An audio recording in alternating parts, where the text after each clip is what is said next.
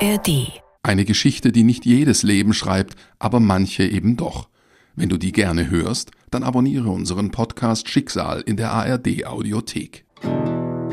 Schicksal, der SR1 Podcast über das Leben.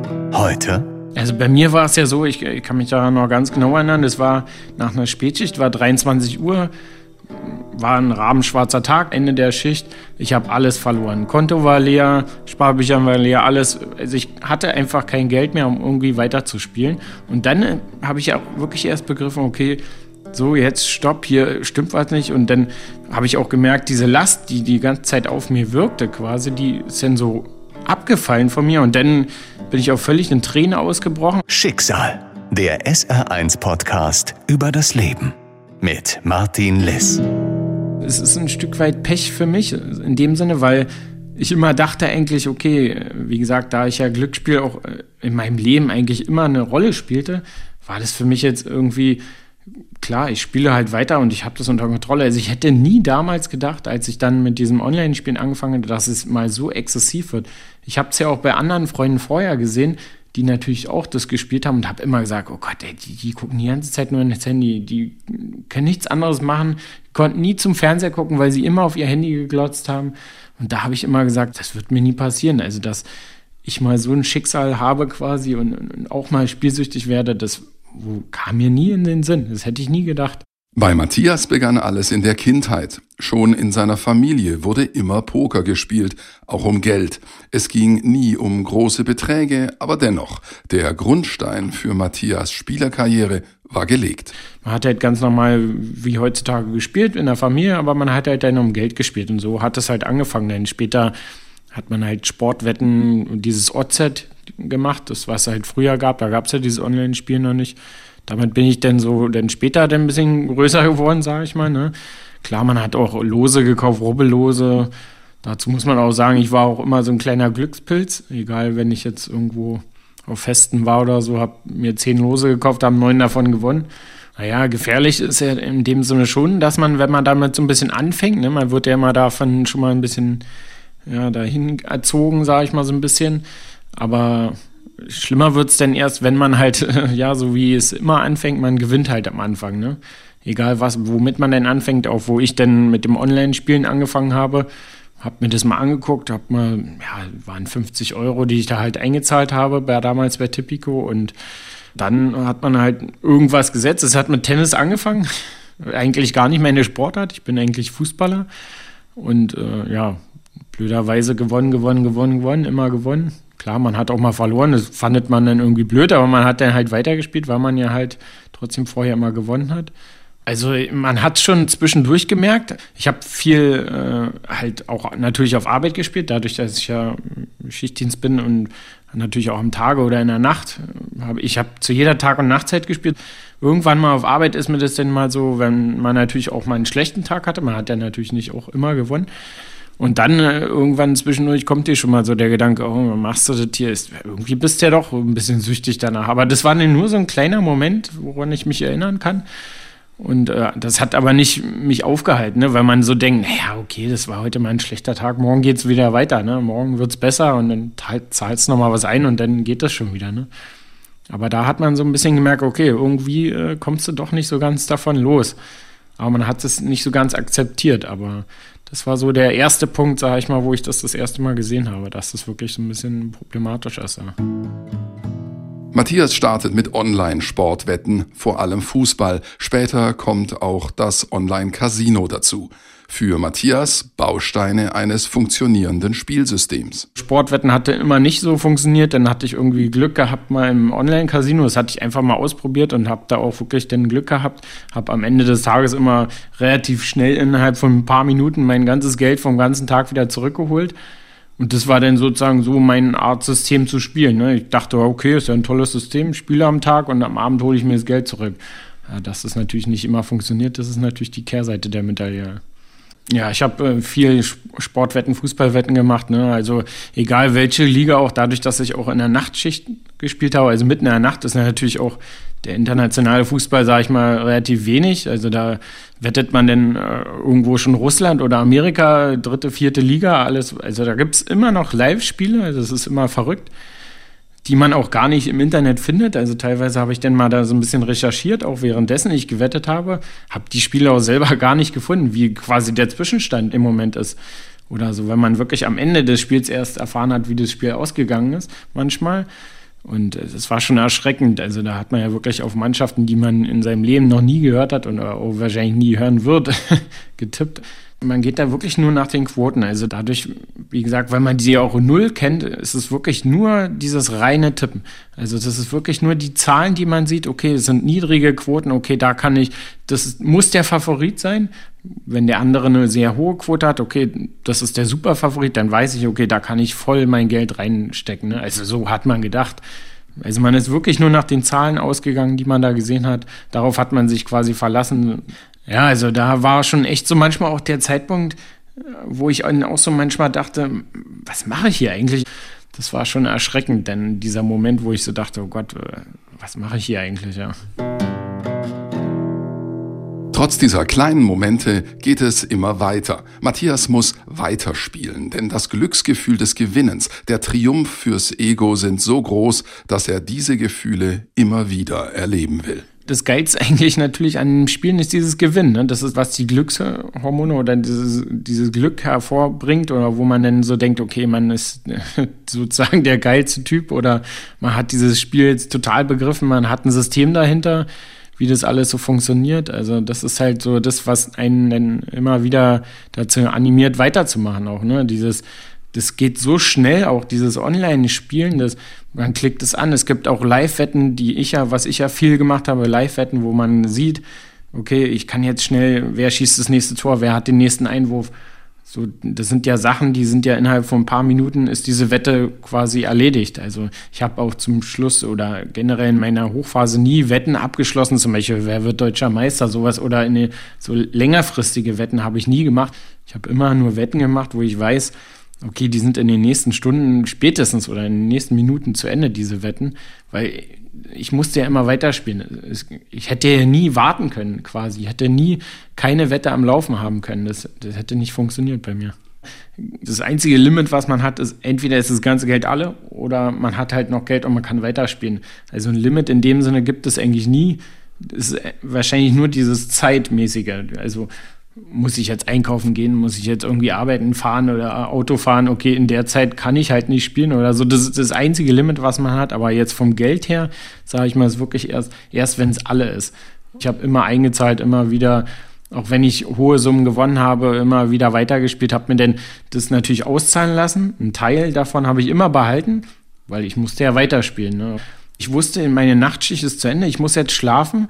Da habe ich dann eine Wette gemacht quasi, die denn dann ausgelaufen ist. Also ich habe extra einen großen, riesengroßen Wettschein gemacht mit 30 Spielen oder so, weil ich wusste, okay, wenn ich aufwache, dann ist dieser Wettschein zu Ende. Also ich habe natürlich auch nicht mehr richtig geschlafen in den letzten Wochen denn und immer bin immer nach einer halben Stunde wach geworden, sofort aufs Handy geguckt, ah, wie ist der Stand der, dieser großen Wette?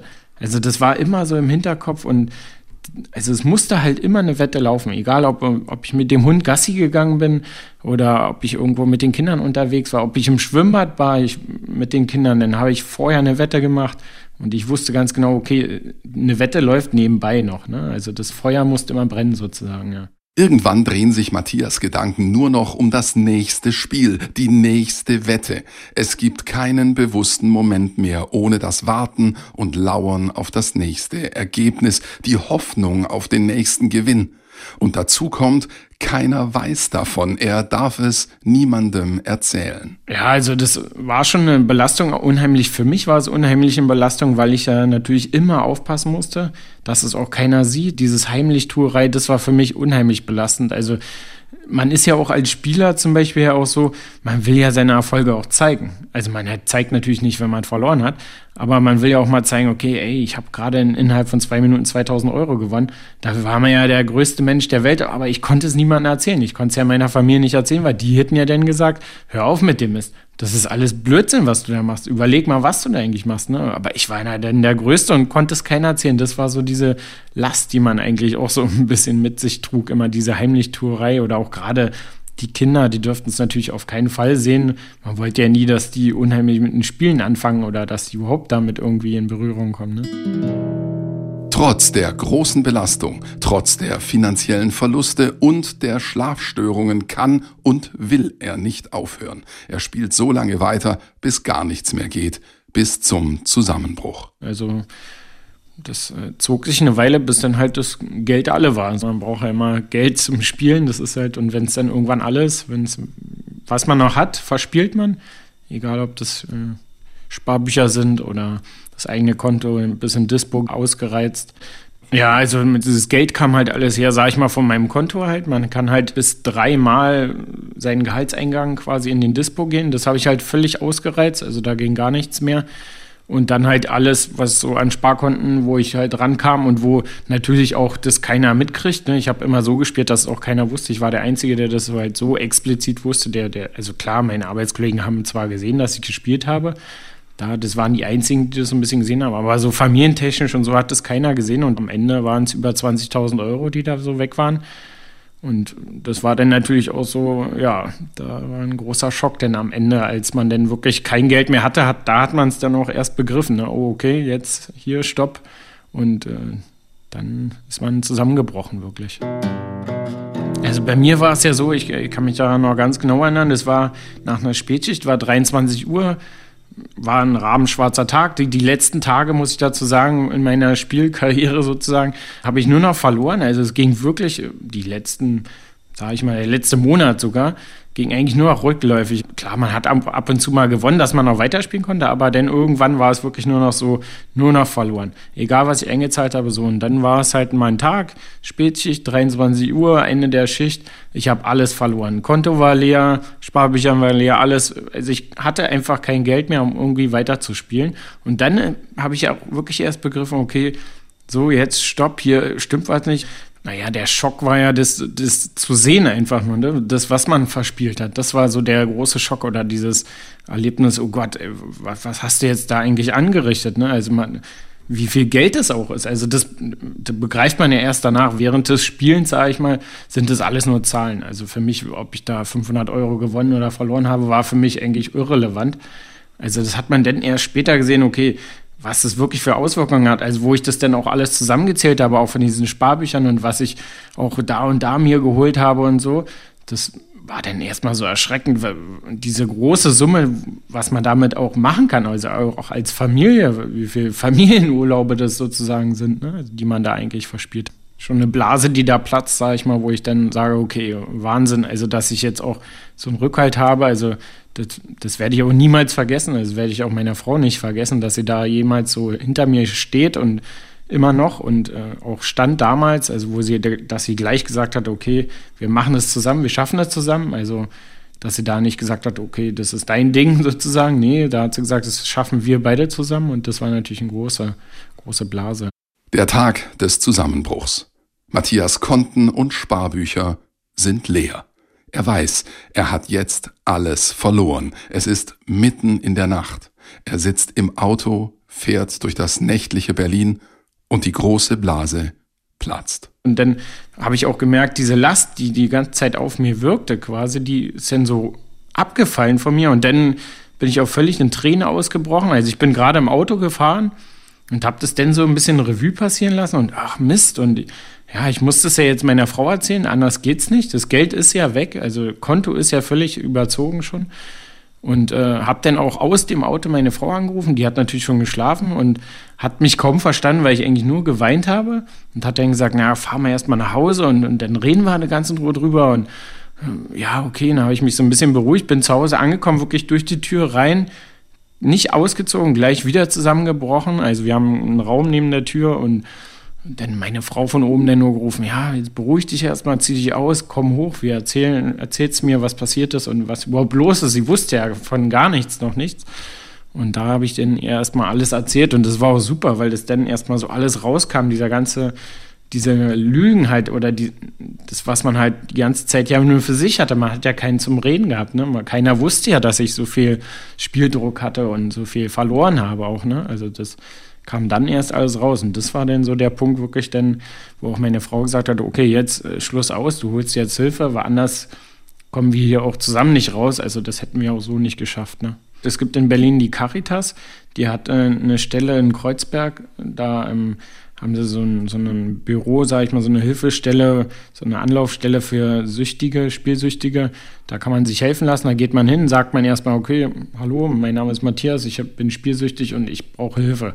Dann hat man erstmal ein, also ein Einzelgespräch, wo erstmal gesagt wird, okay, darauf musst du verzichten, deine Bankkarte musst du abgeben, deinen Personalausweis musst du abgeben an deine Frau oder so. Und dann wird dir gesagt, okay, darauf musst du jetzt achten, das und das darfst du alles nicht mehr machen. Dann wird dir gesagt, okay, es gibt Gruppentermine bei uns. Also in diesem Café beispiellos gab es Gruppentermine, da sollte man zweimal in der Woche hingehen. Und das macht man halt zwölf Wochen lang und da muss man auch hingehen. Also wenn man da nicht regelmäßig hingehen würde, würde man auch sozusagen rausgeschmissen werden, weil man ja halt die anderen dann auch stört, die dabei sind. Und ähm, durch meine Schicht ging es, also auch, dass ich in Schichten gearbeitet habe, war kein Problem. Das habe ich gleich gesagt, dass ich halt natürlich nicht dadurch immer kann aber das war kein Problem. Und so habe ich halt diese groben zwölf Wochen halt da mitgemacht, sage ich mal. Da wird man einfach zu einer Gruppe, die es ja schon gibt, einfach da hinzugefügt. Ne? Also kommen auch immer wieder neue Leute dazu. Man fängt dann halt bei Null an, erzählt seine Geschichte da. Ne? Andere, die vielleicht schon ein paar Wochen da sind, erzählen ihre Geschichte oder je nachdem, was sie so alles hatten. Das ist schon nicht schlecht, weil man halt auch Leute hat, die das gleiche Problem hat, zusammensitzen es ist auch immer das Gleiche, man kann es wirklich immer vergleichen. Also auch wenn man so die Geschichten anderer Spieler hört, es sind immer die gleichen Geschichten. Auch wenn man denn neue Leute kennenlernt, am Anfang gewinnen die Leute alle, dann ist man sehr euphorisch und dann irgendwann kommt dieser Verlustfall. Und so ist es bei Drogen und Alkohol genauso. Am Anfang trinkt man mal ein Bier, oh, dann trinkt man noch ein Bier, dann trinkst, wird es immer mehr irgendwann. Irgendwann ist es dann wie eine Art Qual. Du musst schon trinken. So war es ja dann beim Spielen ja auch. Und so ist es bei Drogen genau derselbe Fall. Ne? Erst fängst du mit einer kleinen Droge an, dann wird es immer mehr. Der Rausch, der muss immer größer werden und so war es halt beim Spielen auch.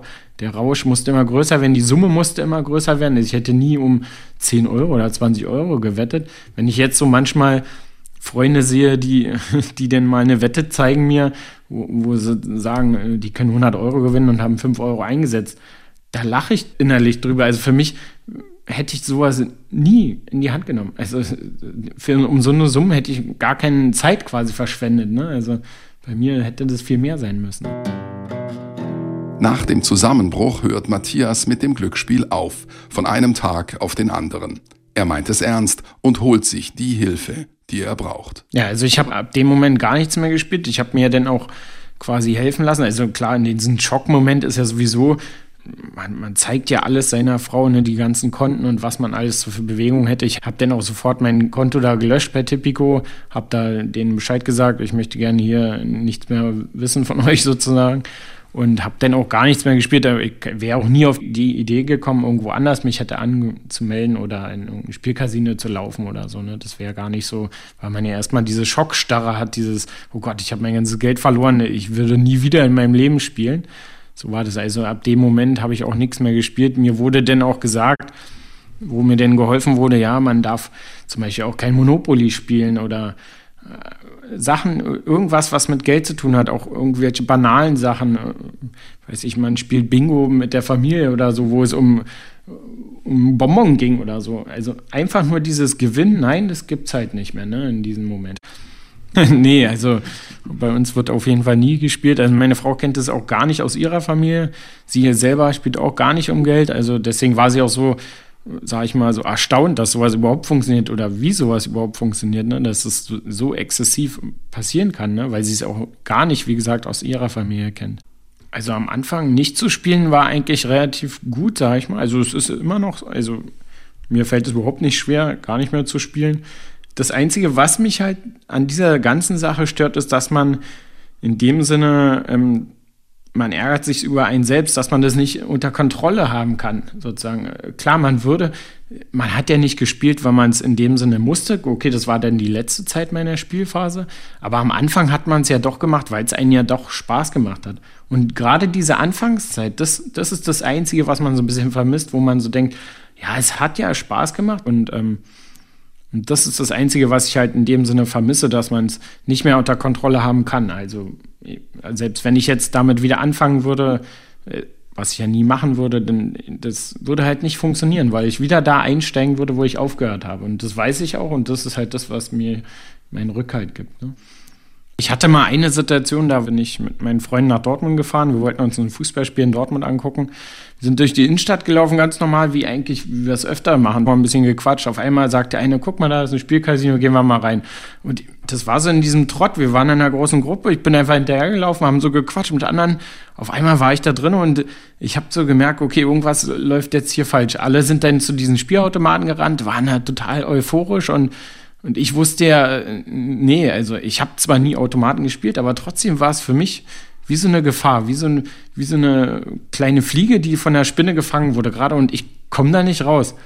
Also bin ich einfach, ohne was zu sagen, bin einfach rausgegangen, habe sofort meine Frau angerufen, habe gesagt, äh, du musst mir jetzt helfen. Ich bin hier im Spielcasino auf einmal gewesen und, und da hat sie dann gesagt, ja, bleib beruhig dich, lauf einfach irgendwo anders hin bleib am Telefon, lauf einfach woanders hin und geh woanders hin und dann war das auch für mich gesichert. Also für mich war einfach dieses, meine Frau anrufen, weil die mir sofort quasi einen Hammerschlag gibt. Ne? Die wird mir sofort sagen, hör auf damit, du spielst hier nicht. Und dann Feierabend, das wusste ich halt und das, das war halt so immer mein Rückhalt quasi. Die Versuchung zum Spielen versteckt sich nicht nur im Netz, im Wettbüro oder im Casino. Selbst beim Fußballschauen gibt es Triggermomente, die Spielsüchtigen das Leben schwer machen. Ich sehe es ja natürlich auch immer hier in, in live im Fernsehen zum Beispiel, da kommt ja auch manchmal Tipico-Werbung. Das stört mich, mich persönlich nicht.